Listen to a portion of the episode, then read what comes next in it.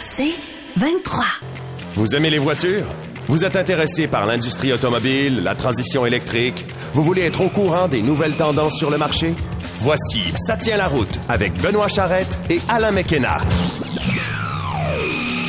Et une autre semaine de Ça tient la route pour vous. Euh, on va avoir beaucoup de choses cette semaine. Euh, on était, en fait, j'étais du côté du salon du véhicule électrique en fin de semaine dernière et ça m'a donné plein d'idées de reportages, d'entrevues. Puis Ah on, va en, on va en avoir une. Salut Alain. Ben, salut Benoît, j'allais Euh, dire, c'est le nouveau salon de l'auto de court parce que euh, ça fait un bout de temps qu'on n'avait pas Écoute, de salon. euh. et on a vu que les gens, euh, ça leur manquait un salon de l'auto parce que on attendait à peu près 30 000 personnes. Écoute, il y avait eu au stade olympique, il y avait Ouais. eu 25 000 personnes et des poussières en septembre dernier, donc ça fait pas longtemps. là. Mhm. on parle de six mois à peu près, sept mois. Puis on a eu 43 800 et quelques personnes. Ben, c'est pas mal la seule place où on peut voir autant de véhicules stationnés dans la même place qui attendent juste d'être pris parce que euh, Ben, c'est ça. sait, là. Euh, Puis là, bon, on parle de véhicules électriques parce qu'il y avait beaucoup de vélos. Euh, Ouais. Il y avait des motos, il y avait euh, évidemment des autos, mais des fournisseurs aussi. Donc, c'était non, c'était un bel endroit. Puis ceux qui se disent, ah, je l'ai manqué, 13, 14, 15 mai, vous avez le salon du véhicule électrique à Québec. À Québec. Alors, euh, si vous nous écoutez oui. euh, d'ailleurs euh, au Québec, euh, sachez que il y a un salon aussi du côté de Québec qui est au centre des foires. Il y avait le Lightning. Oui, il y avait, il y avait un Lightning, il y avait un Hummer, il y avait le. Hummer Ah oui, aussi. Mhm. Euh, il y avait Cadillac Lyric. Donc, il y avait, non, non, il y avait quand même un choix intéressant et beaucoup, beaucoup, beaucoup de questions. Puis, ça va donner lieu à une chronique aujourd'hui. En fait, notre invité, c'est Pierre-Henri. Euh, Pierre-Henri est formateur pour l'atelier C'est un nouveau programme qui Ouais. concerne les ateliers mécaniques. On l'a déjà reçu, hein? Non, Pierre, on l'a Non? jamais reçu. En fait, Pierre, on va, c'est un formateur, Pierre, depuis des années. Ça fait une trentaine d'années qu'il fait ça. Mhm. Puis on va revenir aussi un petit peu sur un article qu'il y a eu dans la presse euh, le 17 avril dernier qui parlait euh, justement que bon, les ateliers mécaniques sont de moins en moins bien équipés pour affronter les nouvelles réalités du marché automobile. Que on va beaucoup maintenant aller chez un concessionnaire. Je voulais avoir le point de vue des ateliers, puis Pierre a ce point de vue-là. Il y a Euh, beaucoup à dire sur le droit à la réparation. Bon, au sens euh, plus large. Au sens plus large Ouais. du mot, et euh, les ateliers n'ont pas dit leur dernier mot. Je vous dirai Mhm. juste ça. Et Pierre-Henri va nous en parler tantôt en détail. En essai routier, tu nous amènes quoi cette semaine, Alain? Écoute, j'ai un Ford Bronco deux portes manuelles. Oh, je me sens comme en 1986. un peu, oui. Écoute, euh, c'était pas prévu. C'est arrivé un peu comme, euh, mettons, un cheveu sur la soupe ou un bronco dans le champ, parce qu'évidemment, un bronco, on le sait, c'est un véhicule qui est assez capable de faire des choses en route. Oui, oui, oui, absolument. Puis euh, je me rappelais d'une époque où le Jeep Wrangler manuel était quelque chose de le fun à essayer. Puis je voulais un peu Bon, comparer parce que c'est le gros Bon, c'est un peu la même approche, là. Oui, oui, Exactement. oui, absolument. Édition 2022. Fait que j'ai essayé ça. J'ai eu du fun. OK, moi j'ai écoute, on est à peu près dans le même genre, mais oui, il y avait un peu plus de luxe. Moi, je suis dans le Grand Cherokee. Ah oui. Euh, redessiné, c'est drôle parce que beaucoup de gens que j'ai vus cette semaine m'ont dit "Ah, il me semble que l'arrière me fait penser un peu à un Land Rover." Uh-huh. Puis je l'avais pas vu comme ça, puis en le regardant comme fou, j'ai dit ah c'est vrai, dans l'espèce de petite courbe à l'arrière. Fait qu'on a retravaillé la ligne. On peut pas parler d'un nouveau modèle. T'as pas exactement le modèle de base, là, si j'ai Euh, bien non non non non, j'ai le Summit Reserve. Ça c'est Oui. c'est comme euh, Ça sonne comme un club de golf. t'as un Sunday avec tout ce qu'il faut, puis par-dessus les cerises, tu remets un peu de crème, puis tu remets un peu de chocolat, puis tu dis, hey, t'as pas de caramel, toi, là, tu envoies donc un peu de caramel. Tu sais, c'est le genre Ouais, ouais, un ouais. peu, tu vois ça. Alors, euh, non, non, 86 000 dollars, c'est tout ce que je vous Dirai pour un pour Grand le Cherokee, moment. quand même. Et il y a le bon vieux moteur émis dedans. Alors, euh, donc, non, non, je vais vous en parler un peu plus en détail tantôt. Mm-hmm. Mais ça reste quand même dans sa catégorie le véhicule le plus populaire sur le marché en ce moment, malgré tout ce qu'on peut en dire. Alors, on, en- on aura plus de détails. Et tiens, comme on commence l'émission, actualité, qu'est-ce que euh, qu'est-ce que t'as pour nous au programme? J'ai une nouvelle fâcheuse ou fâchante, là, je suis pas exactement certain c'est quoi l'adjectif, mais bref, elle fait, fait pas plaisir à personne. Tesla a pratiquement doublé le coût de la recharge sur ses superchargers le mois dernier, puis ça, c'est vraiment pas une bonne nouvelle. et ça, écoute, ça a vraiment passé. Je, je sais pas. Moi, j'avais pas vu cette nouvelle-là avant, genre il y a trois jours. Mm-hmm. On dirait que les gens ont réalisé, mais bon, on le sait, il n'y a pas de département de relations publiques chez Tesla. Alors ces informations-là, il faut les glaner à travers les clubs et à travers les organismes. Sans doute que ça va trender sur Twitter. En fait, on pourrait imaginer que c'est peut-être pour financer en fait le rachat de Twitter par un certain PDG qui serait le même éventuellement, Ouais. Monsieur Elon Musk. Euh, mais toujours est-il que recharger sa Tesla à une ou l'autre de ces fameuses bornes là euh, de supercharger, je sais pas, je sais pas si c'est l'équivalent français. Bref, coûte aujourd'hui jusqu'à deux fois plus cher que ça coûtait pas plus tard que l'hiver dernier. Donne-moi donc un exemple. Ça coûtait combien, puis ça coûte combien pour qu'on s'enligne un peu? Écoute, c'est un peu compliqué, OK? Euh, parce que euh, Tesla a revu, en fait, euh, sa grille de tarification de la recharge euh, pour passer de deux à quatre formes de tarifs, deux, deux paliers à quatre paliers. OK, si il y avait veut. deux niveaux de tarifs. Parce qu'il y a une recharge lente, il y a une recharge rapide, et là maintenant il y a quatre niveaux de recharge selon le, le, le, le- je sais pas si c'est un, ça se dit le kilowattage, mais en tout cas selon le, évidemment la, la Ouais, puissance de selon recharge. l'énergie transmise aux batteries. Au début de l'année, Tesla facturait 16 sous la minute pour une recharge à faible puissance et 32 sous la minute pour une recharge à puissance rapide. Depuis le mois de mars, la tarification est passée à 23 sous la minute pour une recharge sous les 60 kW et va jusqu'à 1,85 la minute pour une recharge rapide de 180 à 250 kW. Là, j'aimerais vous dire que c'est facile, on a juste à choisir le bon, euh, la bonne vitesse ou la bonne puissance en fait pour euh, payer ce qu'on veut, mais c'est pas aussi simple parce que différents critères vont faire varier la vitesse de recharge qu'on- et on les contrôle pas nécessairement. Ah. Euh, mais du côté de l'Association des véhicules électriques du Québec, ce qu'on calcule, là, grosso modo, c'est que du côté de Tesla, ça se traduit par un coût de recharge qui coûte deux fois plus cher, en gros, que ce qu'il coûtait il y a trois mois. Euh, pour un, un plein, entre guillemets, faut Ben, trouver une un expression. plein, mais oui, oui, Bon. un plein d'électricité, ça là, peut mais un plein euh, quelque chose qui coûtait avant quinzaine de dollars peut coûter entre 25 et 30 dollars aujourd'hui. Donc ça Quand reste quand même. même euh, sans que évidemment on met de l'essence dans une voiture puis ça coûte 100 pièces puis on n'en fait pas un cas, mais Oui. ça indique quand même quelque chose d'un peu compliqué parce que quand on achète une voiture électrique, on paye plus cher pour la voiture et on amortit cette surprime là en se disant ben j'économise sur le plein justement Voilà. sur la recharge et sur plutôt que le plein. Les électrons coûtent moins cher que l'essence. Et là, quand on a affaire avec une compagnie comme Tesla, où l'écosystème de, recharge, de, de chargeurs, en fait, est fermé, euh, et où, évidemment, c'est très opaque comme, comme Oui, parce on que quand on a une Tesla, on peut pas aller au circuit électrique, on peut pas aller chez euh, Flow, ou on peut pas aller Ben, chez on ChargePoint. Ben, on, peut, mais c'est pas la recharge rapide que promettent les superchargeurs. Non, Donc, exact. effectivement, c'est attrayant d'aller dans ces... Et ils ont un bon réseau de, de, de, de recharge. En fait, ils ont le meilleur. Faut leur donner ça. Exactement. Euh, Puis c'est la raison. Moi, j'ai parlé à plusieurs propriétaires de Tesla qui m'ont dit dans la majorité des cas que c'est un des critères qui avait fait pencher en faveur Exact. de Tesla, c'est le Euh, réseau de recharge. Et, évidemment, cette variation des prix-là, c'est pas, pas la fin du monde, évidemment, parce que ça reste quand même pas aussi cher qu'un plein d'essence, mais euh, on est quand même un peu pris là par un fabricant qui décide de faire les choses comme il le veut. Évidemment, euh, le, le circuit électrique a aussi monté ses tarifs, mais jamais de façon aussi comparable dans les derniers mois. Euh, ce qu'on réalise, c'est que de plus en plus, acheter une voiture électrique, on, essaie, on, on jouera de moins en moins la carte de l'abordabilité. On va jamais dire Ouais. chez les fabricants, en tout cas, c'est parce que ça vous coûte moins cher qu'une voiture à essence. C'est plus l'argument environnemental Regarde ce qu'on nous a dit chez VinFast. Il faut s'y préparer. Ben oui, exactement. Hein? un Regarde l'argument qu'on nous a dit chez VinFast, c'est-à-dire qu'on va charger la pile à part. Donc, vous achetez le véhicule, on loue la On va pile. louer la pile au mois au prix d'un plein d'essence sur un mois. Là, sur, euh, Voilà, et, et c'est, ça a été l'argument du grand patron qui était avec nous Oui. euh, ce matin-là. Il dit ben ça vous coûte déjà beaucoup, mais c'est parce que c'est pas ça le principe. On veut pas payer. Cher. il va payer l'équivalent d'un plein d'essence par mois en, en disant que ben vous allez en économiser trois. C'est parce qu'on veut en économiser quatre. on- Mm-hmm. Donc j'ai bien hâte de voir si cette formule-là va prendre.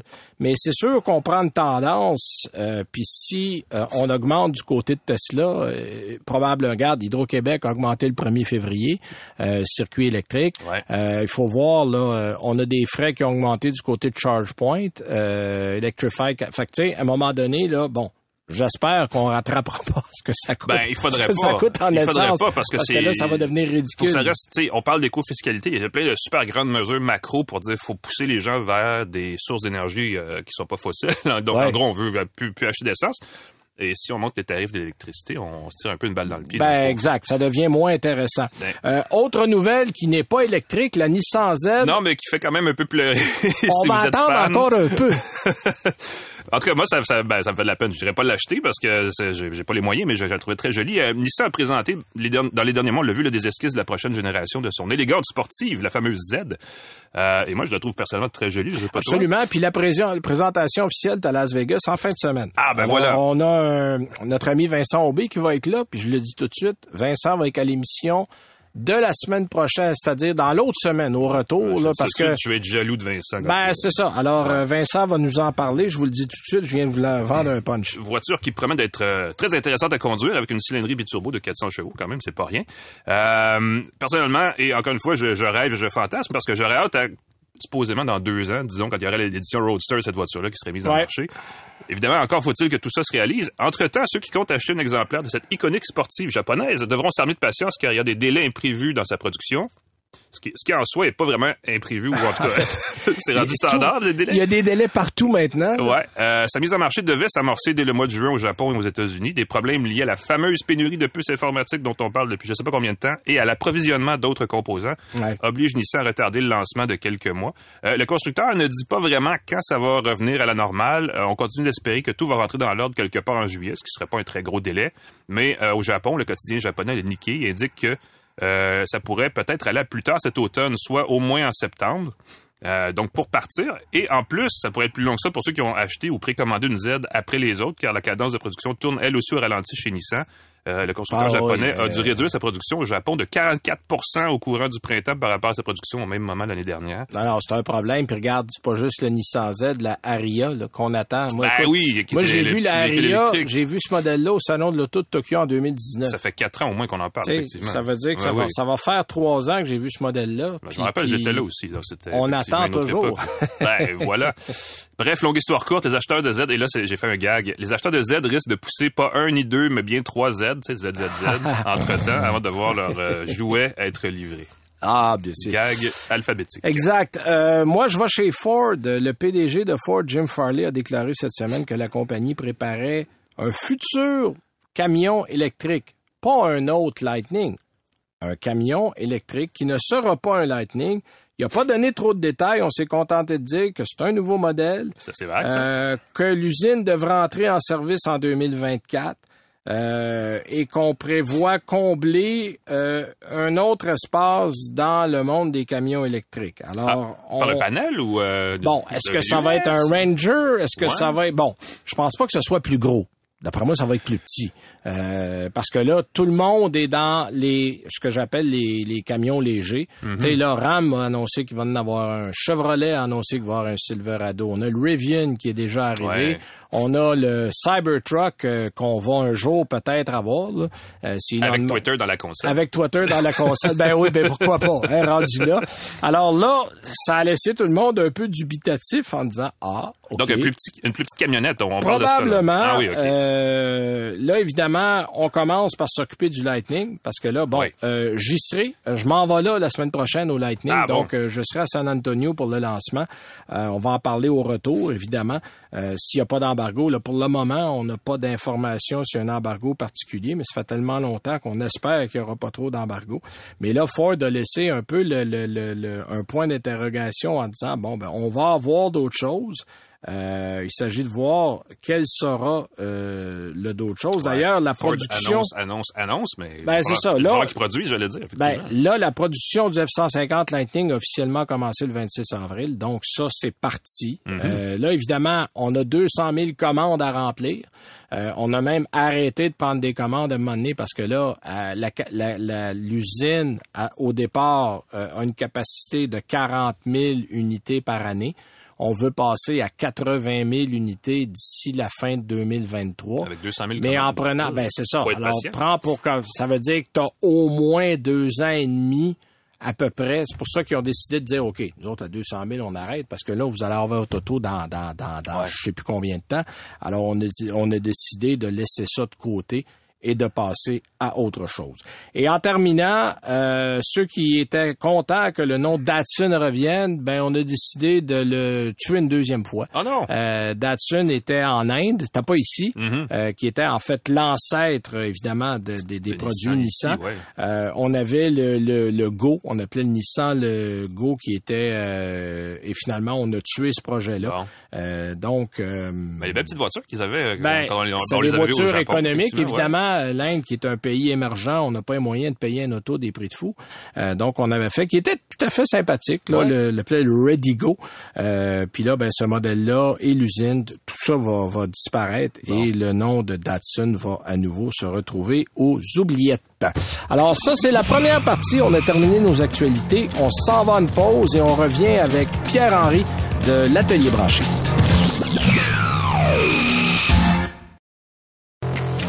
Vous écoutez Ça tient la route avec Benoît Charrette et Alain McKenna.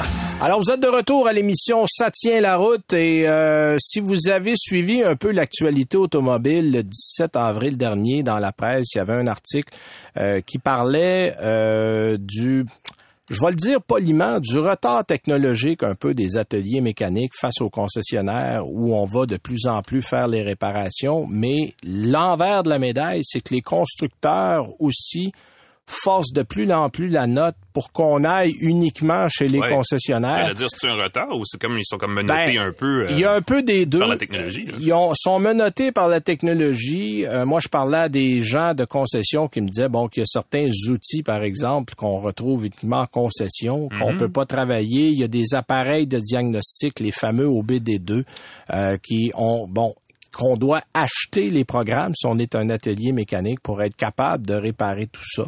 Alors, pour faire la lumière un peu sur tout ça, notre invité d'aujourd'hui connaît très bien la musique. Ça fait une trentaine d'années qu'il est dans le domaine. Il travaille aujourd'hui comme formateur principal du côté de l'atelier branché, qui est un nouveau programme qui s'adresse aux ateliers mécaniques qui veulent prendre le virage électrique. Et je parle de Pierre-Henri. Salut Pierre-Henri. Hey, bonjour, Monsieur Benoît. Alors, Bonjour, euh, euh, on va se tutoyer, Pierre. Pierre. parce qu'on se connaît bien. Euh, Pierre, d'abord, j'aimerais que tu donnes un petit peu aux gens ton expérience. T'es passé par où? T'es dans le métier depuis quand? Et comment s'est opéré le virage vers les véhicules électriques? Eh, mon Dieu Seigneur, euh, de- depuis que je suis jeune, je pense que je, on, on m'a retrouvé dans une tank à gaz certain. Tout ce qui a de l'essence dans le temps, euh, euh, skidoo, moto, voiture d'accélération, etc. J'ai toujours été dans, dans, dans le domaine de, de, de la mécanique. Et bien sûr, ben, je vois le changement depuis une quinzaine d'années, puis, puis on s'en va vers l'électrification des transports. C'est que c'est sûr que euh, j'ai été formé un petit peu partout là. euh, pour, pour réparer ces voitures-là, voir le fonctionnement. Exact. Et là, évidemment, euh, tu réponds quoi, toi, Pierre, quand on te dit qu'il y a que les concessionnaires qui sont euh, en mesure de bien réparer les véhicules aujourd'hui? Ben, je vais te répondre, euh, c'est tout à fait faux. On a des très bons techniciens dans nos ateliers mécaniques d'après-marché et on a aussi l'information. Tu sais, on a des logiciels comme Mitchell All Data qui nous donnent à peu près toute l'information qu'on a besoin de savoir sur les véhicules. Ça arrive de temps en temps que l'information est pas là et dans ce temps-là, mais on peut se, se, se, se, se revirer de bord puis d'aller sur les sites des manufacturiers. Et là, bien sûr, c'est payant, mais on a accès à toute l'information au même titre que le concessionnaire. Je te dirais, même Tesla nous donne l'information. Euh, ils nous la donnent pas là chez Tesla, ils la vendent et ils la vendent très cher. Mhm. Mais chez Tesla, on est capable d'avoir l'information aussi. OK, donc ce que tu me dis, Pierre, c'est que l'information pour l'avoir du côté des ateliers mécaniques existe. Est-ce qu'il y a une bonne collaboration entre les constructeurs et les ateliers indépendants? Parce qu'on le sait, on donne la formation aux concessionnaires, on va favoriser ces gens-là, mais est-ce qu'on est capable à la même hauteur d'avoir cette formation-là du côté des ateliers indépendants? Oui, l'in- l'information du côté des ateliers, on les, on les a avec les constructeurs. Je ne sais pas si on peut dire que c'est une bonne pratique ou, ou c'est une obligation de leur part euh, du côté des États-Unis. Euh, c'est une obligation, puis bien sûr, vu que l'obligation est du côté des États-Unis, mais c'est un site internet et puis on, on a accès à, à ces informations-là. Là, euh, donc, euh, si, si un manufacturier a l'information réparable voiture, ben nous, du côté de l'après-marché, on a l'information. Et si on regarde question outillage, mais on a des, des, des tu sais, le fameux OBD2, là, Mhm. c'est des appareils de diagnostic. On a des scan tools euh, du genre Snap-on ou euh, Hotel qui est rendu très populaire et, et qui nous donne aussi toute l'information qu'on a besoin, là, les codes de réparation, les fonctions bidirectionnelles. On a ça. Puis encore une fois, si jamais on l'a pas, on l'a à 90% Si jamais on l'a pas, ben on a accès aussi au logiciel des manufacturiers euh, pour euh, faire des réparations. C'est que J'ai beaucoup de garages qui vont s'associer à, à- à- ils vont se connecter plutôt à, au site des manufacturiers, vont downloader les logiciels et puis ils vont être capables de faire la, la même réparation que le concessionnaire. Bon. Pierre, Pierre, juste euh, t'interrompre rapidement. Quand tu dis que, par exemple, Tesla te vend l'information, combien ça peut coûter?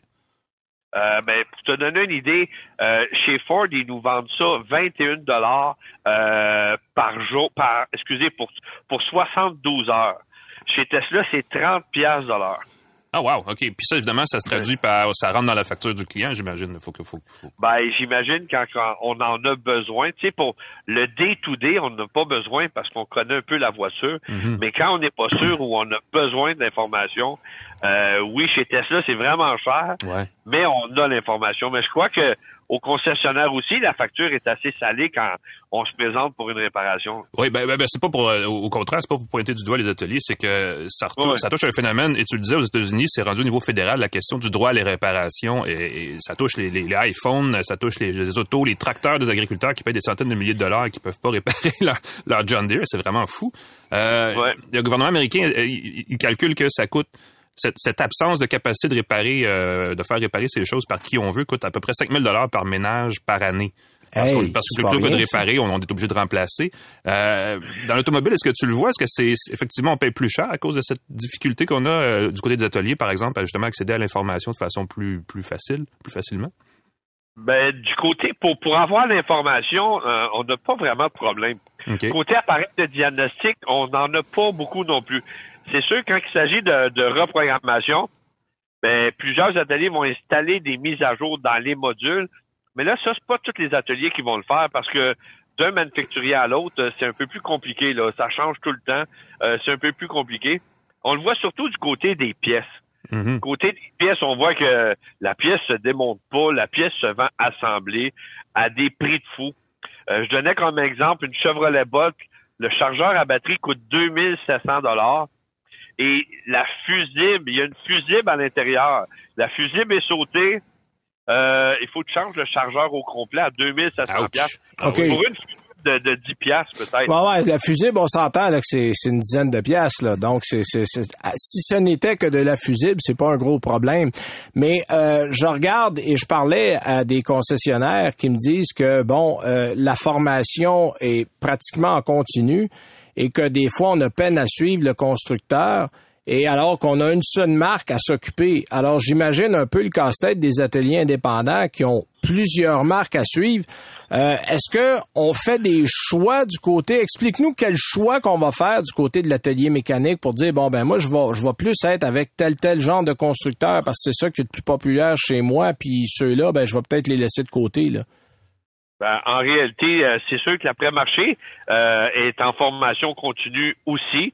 Euh, bien sûr, on a plein de manufacturiers à couvrir. Certains, certains ateliers mécaniques vont, vont se concentrer plus sur, euh, euh, exemple, le diesel ou la transmission euh, que le généraliste. Mhm. Mais ce qu'on fait, ce que vous devez savoir, là, c'est que la technologie est pareille d'un véhicule à un autre. Tu sais, Benoît, quand tu essayes une Porsche ou une Ford ou un Toyota, euh, tu es capable d'embarquer dedans puis euh, maîtriser les boutons puis la conduite, mais c'est un petit peu pareil. C'est les mêmes technologies, que ce soit les freins ABS euh, d'un Chevrolet ou d'un Toyota. Là, euh, À la base, le, ouais, ouais, à la base le, principe est le même. Ben oui. les, Exact. les- les voitures sont uti- utilisent de plus en plus des thermopompes, mais que ça soit chez Nissan, euh, que ça soit chez Kia euh, ou même chez Tesla, il y a des différences, mais c'est quand même une thermopompe. Ouais, le, Euh, le principe de fonctionnement est le même là. Tu sais, puis c'est la même chose avec la, les, les, les transmissions automatiques d'une Mazda 6, ben c'est fait par Eisen. C'est qu'on on, travaille plus avec euh, euh, le fabricant de la Mhm. pièce qu'on va travailler. Si on regarde les maintenances, Mazda, Mazda disent de ne pas remplacer l'huile à transmission automatique, c'est bon à vie. Mais si je regarde euh, Eisen, cette transmission-là, ils disent aux 100 000 km, faut changer d'huile à transmission automatique. C'est- sûr qu'on serait bien mieux de se fier à Eisen, qui, lui, son protocole, c'est de faire durer sa transmission, Ouais, ouais, ouais. que, que le manufacturier, que lui, c'est de vendre un, c'est de vendre d'autres c'est de voitures. vendre d'autres transmissions, effectivement. Puis là, euh, Pierre, il nous reste à peu près trois minutes, euh, quatre minutes. J'aimerais ça que tu nous parles de la transition de l'atelier branché.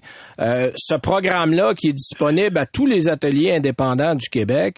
Euh, comment c'est né cette, ce programme-là et, et vers quoi vous allez? Parce que là, vous êtes en pleine formation en ce moment. Là.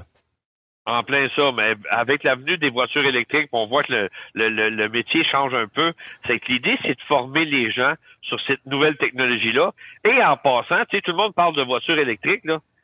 mais la voiture électrique est beaucoup plus simple que la voiture à essence euh, récente, avec l'injection électronique, l'injection directe, les turbos, euh, la variation des arbres à câble. On se retrouve avec un moteur électrique, euh, j'ai l'impression que c'est tellement simple. Oui, il y a des dangers. Par exemple, il faut faire attention. Il faut lui montrer comment travailler. On peut s'électrocuter avec le haut voltage. Donc, oui, mais c'est pas des grosses difficultés pour pour l'atelier mécanique, mais c'est sûr qu'il y a besoin de formation. Rappelez-vous, depuis toujours, dans les années 70, là, les, les, on a enlevé les pointes, on disait que l'après-marché va, va s'éteindre. Après ça, c'est l'injection électronique, l'informatique. Puis là, on me dit, ah, il y a des voitures électriques. Euh, souvent ce qu'ils appellent les, les, petits garages du coin, mais moi j'appelle ça un atelier mécanique. Et souvent, il y a des gens qui sont très formés là-dedans. On peut pas se fier à la grosseur du. Ouais, ouais, absolument pas, absolument pas. Puis là, vous êtes vous êtes déjà en formation à peu près auprès de 200 ateliers. Vos programmes de formation sont pleins pour pratiquement toute l'année 2022. Puis moi, un chiffre que tu m'as donné à un moment donné, Pierre-Henri, euh, c'est dire que 80% de l'entretien ou des réparations sont communes entre un véhicule à essence et un véhicule électrique. Puis vous autres, vous travaillez le 20% de différence pour la formation au niveau électrique. Là. En plein ça, tu sais, il y a, la voiture électrique, souvent j'entends dire, euh, il n'y a rien à faire là-dessus. C'est vraiment pas vrai. Comme tu dis, il y a, y, a, y a 20% moins d'entretien, puis c'est des changements d'huile, les bougies, mais le reste de l'entretien est là. Les gens sont capables de les faire. Hum. Et c'est sûr que les formations, on va du côté technique, du côté de la batterie au voltage, euh, du des, systèmes de refroidissement. Dans le fond, les, différences dans, la propulsion de la voiture. Ben, écoutez, Pierre, euh, grand merci pour avoir été là. Et je rappelle aux gens que vous pouvez sur, aller sur atelierbranché.com euh, pour voir le programme. Si vous êtes un atelier et que vous n'êtes pas inscrit, on vous invite à le faire parce que c'est une formation qu'on donne qui est pas chère, faut le dire, euh, et qui va vous donner de la clientèle. Parce que là, veut, veut pas, les voitures électriques vont arriver dans les, ateliers indépendants. Ça a, commencé, ça a déjà ben commencé, puis il va en avoir de plus en plus. Merci pour ton temps, Pierre, et à une prochaine.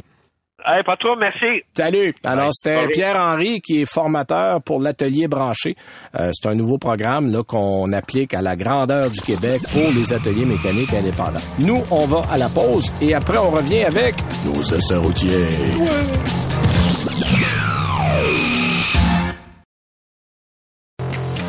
Vous écoutez Ça tient la route avec Benoît Charrette et Alain McKenna. Alors, c'est le moment de nos essais routiers, mais avant, évidemment, comment écouter le balado, ça tient la Ah oui, bonne, bonne, idée. Alors, euh, les plateformes connues, euh, Google, Spotify, Apple, euh, vous allez là, vous pouvez vous abonner, vous allez recevoir une petite notice. Vous voulez aller sur le site, les sites de Cogeco, les mhm. plateformes C23, il y en a, c'est en fait toutes les stations du groupe Cogeco. Nous, du côté de Montréal, c'est simple, vous allez au 98.5fm.ca, vous allez dans la section balado et bang, ça tient la route et là. Exact. Et on fait une mise à jour sur annuelauto.ca chaque semaine. Alors, on met ça dans notre page d'accueil. Vous allez en haut, puis vous avez toujours la dernière émission qui est disponible. Et si vous voulez nous écouter à la radio, vous pouvez le faire. C'est un peu partout la fin de semaine. À Montréal, on est le dimanche soir à 19h. Alors, vous pouvez écouter Ça tient la route en compagnie de Benoît Charrette et de Alain McKenna. Alors, voilà, notre plug est fait, mesdames, messieurs. Et là, on va vous parler, euh, on va vous parler essai routier. Euh, Alain, tu t'es promené, tu t'es fait brasser, toi, cette semaine. Ah oui, écoute, puis tu fais bien de le dire. On a parlé du Bronco Sport, qui est à peu près pas du tout le même véhicule, en fait, quand on quand on fait le point là, euh, dans le passé. Et je pense que, en fait, je me rappelle, mais je me rappelle plus quel modèle. Tu as parlé du Bronco euh, deux portes en version haut de gamme il y a quelques quelques semaines. Je pense que ça, ça, oui. ça fait pas quelques mois déjà. Exact. Euh, J'ai eu la chance de conduire ces derniers temps un Bronco de base à boîte manuelle. C'est d'autres choses, le genre de Bronco qui coûte le moins cher. oui, en fait, le, le, vrai Bronco fait pour aller en route. Exactement. Parce que l'empattement est plus court, le véhicule est plus compact on a une boîte manuelle qui est capable d'attaquer à peu près n'importe quoi. Exactement. Et ça coûte 43 000 Moi, c'est, je, je, je, pense que je commence à être vieux, je trouve ça cher 43 000 euh, pour un véhicule comme celui-là. En tout cas. Le prix moyen d'un véhicule au Canada, neuf, c'est au-dessus, en haut de 40 000. fait que t'es, es presque dans un véhicule abordable. Ça, je, me dirige vers le rôle de vieux grognon dans quelques années. en tout cas, bref, à titre comparatif, c'est 5 000 de plus que le Jeep Wrangler, qui est essentiellement le concurrent direct du, euh, du je pense que c'est le seul concurrent digne de mention. Exactement. Euh, J'essaie de chercher, mais il n'y a, pas grand-chose de comparable. Euh, Écoute, pour le Bronco, là, cela dit, euh, de base, tout est quand même là. là euh, le toit amovible qu'on peut enlever en six, six sections, en fait, euh, qui, qui se défait manuellement. Ça prend quand même le temps. C'est un toit rigide. Oui, c'est comme Ikea. Hein, vous avez besoin des instructions. Oui. Ils auraient pu trouver des noms exotiques aussi. Ça aurait été intéressant. On trouve évidemment, juste pour parce que c'est la première chose que les enfants ont remarqué, plein de prises de sûreté partout, les fameux chicken handle, comme on dit, pour se bien s'accrocher. Puis évidemment, la mécanique, on le sait, ça, ça, ça apparaît au premier coup d'œil, même au premier tour de roue. mécanique conçu pour aller jouer dans la boue ou sur les roches. Euh, évidemment, qui dit Bronco à boîte manuelle ne dit pas nécessairement 4x4 complètement dénué de technologie. Par exemple, on appuie sur un bouton pour verrouiller le différentiel à l'avant et à l'arrière au besoin. Ça, c'est un groupe optionnel, mais qui est quand même accessible sur le modèle de base. Euh, le réglage de la transmission en deux ou quatre roues motrices se fait électroniquement. Et à ça, ajoute euh, Ford ajoute, c'est-à-dire une molette de sélection du comportement du véhicule selon les conditions routières pour qu'on aille sur la neige, ou en piste ou sur le sable, ou sur les roches. Bref, on peut personnaliser un petit peu par rapport à ce qu'on veut faire avec le véhicule Détail intéressant, la boîte manuelle du Bronco a six rapports, évidemment. Bon, évidemment aussi une marche arrière, on s'entend, mais on y trouve aussi un rayon euh, au bout duquel on se trouve la lettre C et qui, quand on l'embraye, active le mode crawler, qu'on peut traduire par rampant. Bon, c'est peut-être pas tout à fait le bon mot, mais quand même, ce mode permet de se déplacer à très faible vitesse sans avoir à jouer de l'embrayage, justement, euh, ce qui est pratique quand on traverse un gros ruisseau euh, bien rocheux, ou caillouteux, j'aimerais dire, euh, que ce soit la, même la paroi descendante d'un volcan en éruption ou un sol très accidenté. Autrement dit, ça convient parfaitement pour déambuler sur la rue Sherbrooke ces jours-ci, parce que Dieu sait que ça a l'air d'un sol lunaire, là, les routes. Oui, oui, en fait, la mairesse de Montréal disait que c'est la pire année pour les trous les nids de poule à Montréal. je pense que tout le monde euh, qui a une voiture en ce moment peut le confirmer. Et, pas juste et pas juste le Grand Montréal, mais tout ce qui est fait en pavé de ce temps-là est euh, assez assez magané. Cela dit là, euh, imaginez pas que le Bronco est fait pour rouler en ville. c'est tout le contraire là. ce véhicule-là, et, je dirais la même chose pour les longs trajets d'autoroute. Écoute, ça carotte, ça vibre, ça gronde, ça siffle sur l'autoroute. Le moindre coup de vent envoie le véhicule valser sans bon sens. C'est très prononcé, c'est très sensible, même quand ils vendent pas si fort, hein, parce que j'ai pas l'impression qu'il y a eu d'énormes bourrasques cette semaine. J'ai passé mon temps à jouer du volant pour réaligner le véhicule dans sa voie. Et évidemment, quand on a les systèmes électroniques qui nous disent qu'on change de voie, ben ils arrêtent pas de, de, de, de semi-paniquer et ça, ça, Il y a toujours un petit bip bip constant un peu partout dans le véhicule. Exactement. Euh, ben, sous le capot, le Bronco de base a droit à un 4 cylindres turbo de 2,3 litres qui produit une puissance de 275 chevaux et un couple de 315 livres-pieds. Moi, je trouve que c'est beaucoup. C'est même, ben, c'est beaucoup. C'est pas beaucoup dans le contexte de 2022, mais c'est extrêmement suffisant pour ce véhicule-là. Cela dit, c'est euh, aussi, et c'est très malheureux, mais c'est extrêmement gourmand. C'est plus que 13 litres au 100 ah km. Quand on ne fait aucun, aucun effort particulier avec les véhicules à part se déplacer du point A au point B. Ben oui, puis avide sans rien traîner. C'est ça, c'est ce que j'allais dire. C'est, c'est, c'est, c'est les meilleures consommations que vous allez avoir, c'est à peu près ça du 13 litres au 100. Euh, et c'est un, c'est un peu dommage parce qu'il y a quand même un système d'arrêt-démarrage du moteur qui l'éteint au feu rouge qui devrait retrancher un 5-8% ce qui est pas énorme, mais quand même devrait en tout cas avoir un impact. En fait, ce que tu sais pas, c'est que ça le fait probablement. Fait qu'imagine s'il était pas là. Exactement. euh, c'est bon, bref, on va pas évidemment dans un Bronco pour l'économie d'essence, mais euh, cela dit, c'est un véhicule très dans son dans son genre, là, très très respectable. À bord, on peut asseoir quatre personnes dans l'édition à deux portes. Il y a évidemment une édition quatre portes qu'on peut aussi euh, euh, se procurer, qui elle assoit cinq personnes. Euh, l'accès à l'arrière sur le modèle de base, évidemment, est compliqué parce qu'il manque deux portières, donc c'est assez prévisible. Euh, mais justement, ce qui est intéressant avec ce véhicule comme le Wrangler, c'est qu'on peut carrément escamoter les portières et le toit. Euh, évidemment, c'est un peu plus théorique que pratique, surtout en ce moment où le printemps se fait attendre. Là. Euh, mais je vois un peu l'intérêt d'un Bronco décapotable plus tard cet été. ben, en fait, moi, je vois l'intérêt pour l'Arizona, la Californie, la Floride, des endroits où on peut l'utiliser pratiquement à l'année. Parce qu'ici, l'été est tellement court que le temps de déshabiller tout ça, il va falloir le rhabiller aussi vite. Là. Ben, j'ai toujours aimé le Wrangler pour une chose très particulière, c'est que c'est le seul véhicule décapotable 5 places au Canada. C'est vrai. Ce qui est un espèce de méga niche pointue de, de ce créneau-là. Mais euh, le Bronco arrive pas loin euh, par rapport à ça en termes de justement décapotable et tout le reste. Ah euh, détail intéressant parce que le Bronco a été créé chez Ford à partir d'informations euh, glanées auprès des clients désabusés du Jeep Wrangler. Donc, ils sont allés voir les gens qui ont un Wrangler et qui l'aiment pas. Ils ont demandé pourquoi et comment pourriez-vous l'aimer davantage. Et ils ont fait des détails. Ils ont amélioré le véhicule basé là-dessus. Et un exemple, c'est qu'on peut enlever les portières du Bronco mais les euh, rétroviseurs, eux, restent sur le, châssis parce qu'ils sont sur la carrosserie, oui. pas sur les portières. Ce qui n'était pas le cas avec un Wrangler, pour donner l'exemple. Et ce qui est un détail, parce que c'est, c'est euh, la loi oblige d'avoir des rétroviseurs si on veut être sur la route avec un véhicule. Oui, puis vous remarquerez que les fenêtres se lèvent par la console du milieu, pas dans la porte, parce qu'on aurait arraché les fils en arrachant la porte. pour hein, ces mêmes raisons. Alors, donc, on a, on a en fait rien mis d'importe. C'est pas compliqué. Exact. Alors, euh, tout se fait par la console ou par des, des mesures ou des commandes qui sont inclus autour ou du volant, console centrale, et, etc., pour être capable justement d'être déshabillé au complet. Voilà. Et dernier détail euh, vaguement technologique, il y a évidemment une euh, console avec écran euh, tactile qui inclut CarPlay et Android Auto sans fil.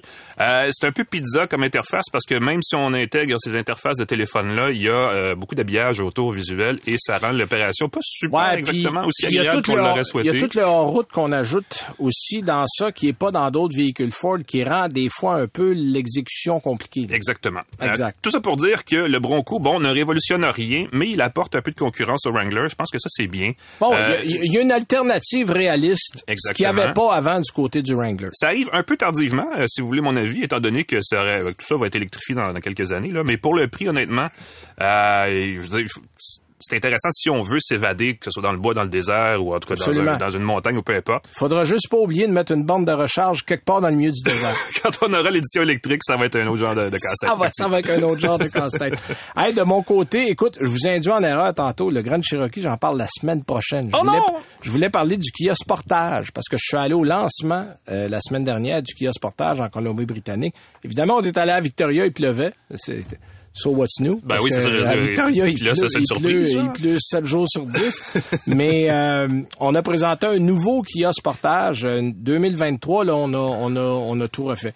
Euh, on est pas très vieux, le modèle actuel. Il était pas très vieux, sauf que depuis que le Soltis, euh, le Celtos est arrivé, oui. euh, on voulait un peu creuser le fossé entre le Celtos et le Sportage, parce que les deux modèles, il n'y avait pas une énorme ouais, différence. de petits VUS. Et là, on a pris une plateforme plus grande. Là, écoute, on a un modèle qui fait quand même euh, dans les plusieurs centimètres là, de plus en longueur, en largeur, en hauteur. En fait, ce qu'on nous a dit du côté de Kia, c'est que le Sportage 2023 est le format de l'ancien Sorento. Euh, donc, c'est pour vous dire Ah à oui. quel point on, a agrandi le Ben format. Puis là, il va y avoir plusieurs saveurs. C'est-à-dire qu'on a le modèle à essence, 2.5 litres, 4 cylindres, 187 chevaux, 178 livres-pieds de couple. Ça, c'est le modèle qui commence à 28 395. Le modèle de base est le seul qui va avoir deux roues motrices, traction. Euh, 2000 dollars de plus, le modèle de base, quatre roues motrices.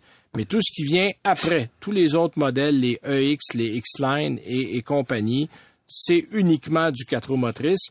Les prix vont de 33 995 dollars pour un modèle X-Line, qui va probablement, selon ce qu'on nous a dit chez Kia, être le modèle le plus populaire. Ouais. Euh, Puis le X-Line, on y a fait une ligne un petit peu plus euh, robuste, un peu plus baroudeur, un peu Ah plus je suis capable d'aller hors route, même si vous prenez des grosses chances en y allant. J'ai Mais- l'air j'ai l'air de pouvoir le faire, mais... j'ai l'air de pouvoir le faire, mais restez donc sur l'asphalte. Alors, euh, et t'as les versions euh, X-Line Limited, qui lui est le plus cher. Donc, ça va de 33 995 dollars pour un X-Line de base.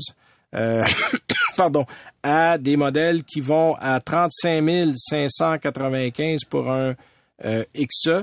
Euh, le euh, EX, pardon, le EX Premium est à 37 995 et 41 000 pour le X-Line Limited, qui est le modèle le plus équipé. La bonne nouvelle, c'est qu'on va amener deux modèles hybrides qui, qui arrivent là, au moment où on se parle, Ah oui. qui arrivent en concession.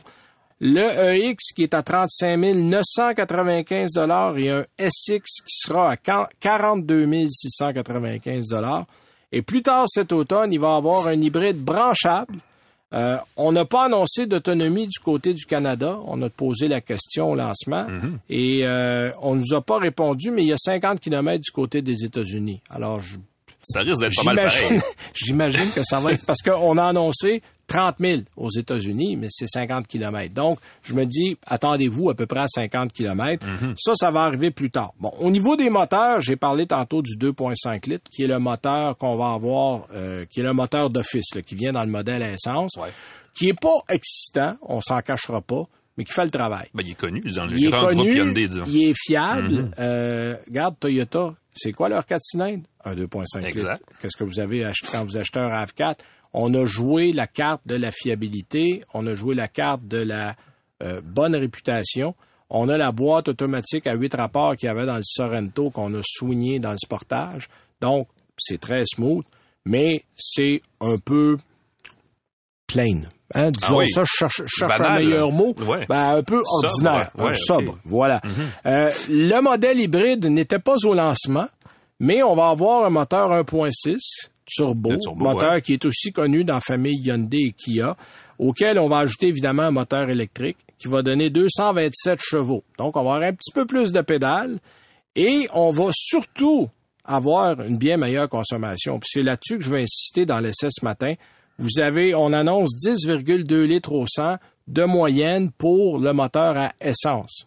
Et euh, on peu- c'est un annonce... C'est un peu décevant, là. Ben, c'est un peu décevant, surtout que le modèle hybride qui va donner, on est à 187, on passe à 227. On s'entend qu'il y a 40 chevaux. 40 chevaux Mm-hmm. de plus et 6,2 litres au 100 de moyenne. Bon. Donc, en gros, on 4 achète 100. c'est ça que tu es en train de nous dire. Ben, c'est 400 pièces de plus. 30, parce qu'un modèle EX pour un modèle EX, Et voilà. c'est 35 5,95 pour le modèle essence, c'est 35 9,95. Donc pour 400 dollars là, ça s'amortit rapidement. moi euh, c'est même c'est un, no-brainer comme Ben oui, on dit. C'est vous allez là.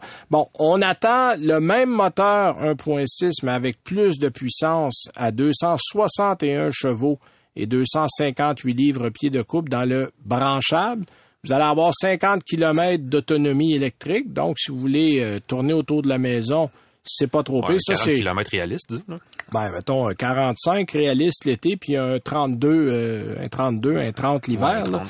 Mais ce qui est ce ce que moi j'ai aimé, euh, la finition est excellente, l'espace est très bon, c'est plus grand pour la famille, c'est bien fait. On a, euh, on perd un petit peu, on perd à peu près 118 litres d'espace de chargement dans le modèle hybride à cause de la batterie. pas- Mais on a quand même, c'est pas dramatique, puis on a quand même 1121 litres d'espace avec le siège arrière relevé, puis 2098 litres si vous abaissez tous les sièges. correct. Donc c'est tout à fait honnête. Euh, la finition est de qualité. Il y a un peu de plastique dans les modèles de base, mais ça, n'importe quel modèle de cette catégorie-là va avoir ça aussi. Euh, la version hybride, on la recommande pour l'économie de carburant. Bon, le moteur à essence, faut pas s'attendre à grand-chose, mais si vous avez besoin d'un véhicule pour aller du point A au point B, ça va faire le travail sans problème. Euh, c'est silencieux, c'est bien monté. Et surtout, vous avez la bonne garantie qui vient avec les produits qu'il y a, euh, qui est de Ouais. 5 ans. Alors ça, c'est toujours une, une bonne nouvelle. Et pour ce qui est de la fiabilité, c'est des produits maintenant qu'on sait euh, qu'ils sont très fiables. Et ça va probablement devenir un des gros vendeurs du côté de Kia parce que là, en ayant une version essence, une version hybride et un hybride branchable, branchable. là, on étend... Ben, déjà, l'hybride a euh, l'air très bien. hein. ben, l'hybride a l'air très bien. Moi, je pense que pour le rapport qualité-prix à 36 000 pour un modèle EX, vous allez avoir vraiment le meilleur des deux mondes. C'est-à-dire que euh, l'économie d'essence est là. Si vous voulez vraiment faire une portion 100% électrique, là, par contre, on connaît pas encore les prix du PHEV. Non, là. puis on Ça, sait ça- pas si on va pouvoir contrôler le dosage Bon, électrique à ça, euh, exact. Ça, ça va venir plus tard. Mhm. Mais attendez-vous probablement un prix à autour de 50 000 Moi, je m'attends Ah à peu oui. près à ça là, pour ce modèle-là. Mais il va avoir une autonomie intéressante. Alors voilà, ça complète notre émission pour cette semaine. La semaine prochaine, je vais me reprendre. Je vais parler du Grand. Cherokee pour le vrai. Et euh, on va avoir euh, des invités de On côté... parlait de moto. On va parler de moto. Alors, euh, soyez des nôtres. On va en parler avec Bertrand Gaël la semaine prochaine. Salut. C'est 23.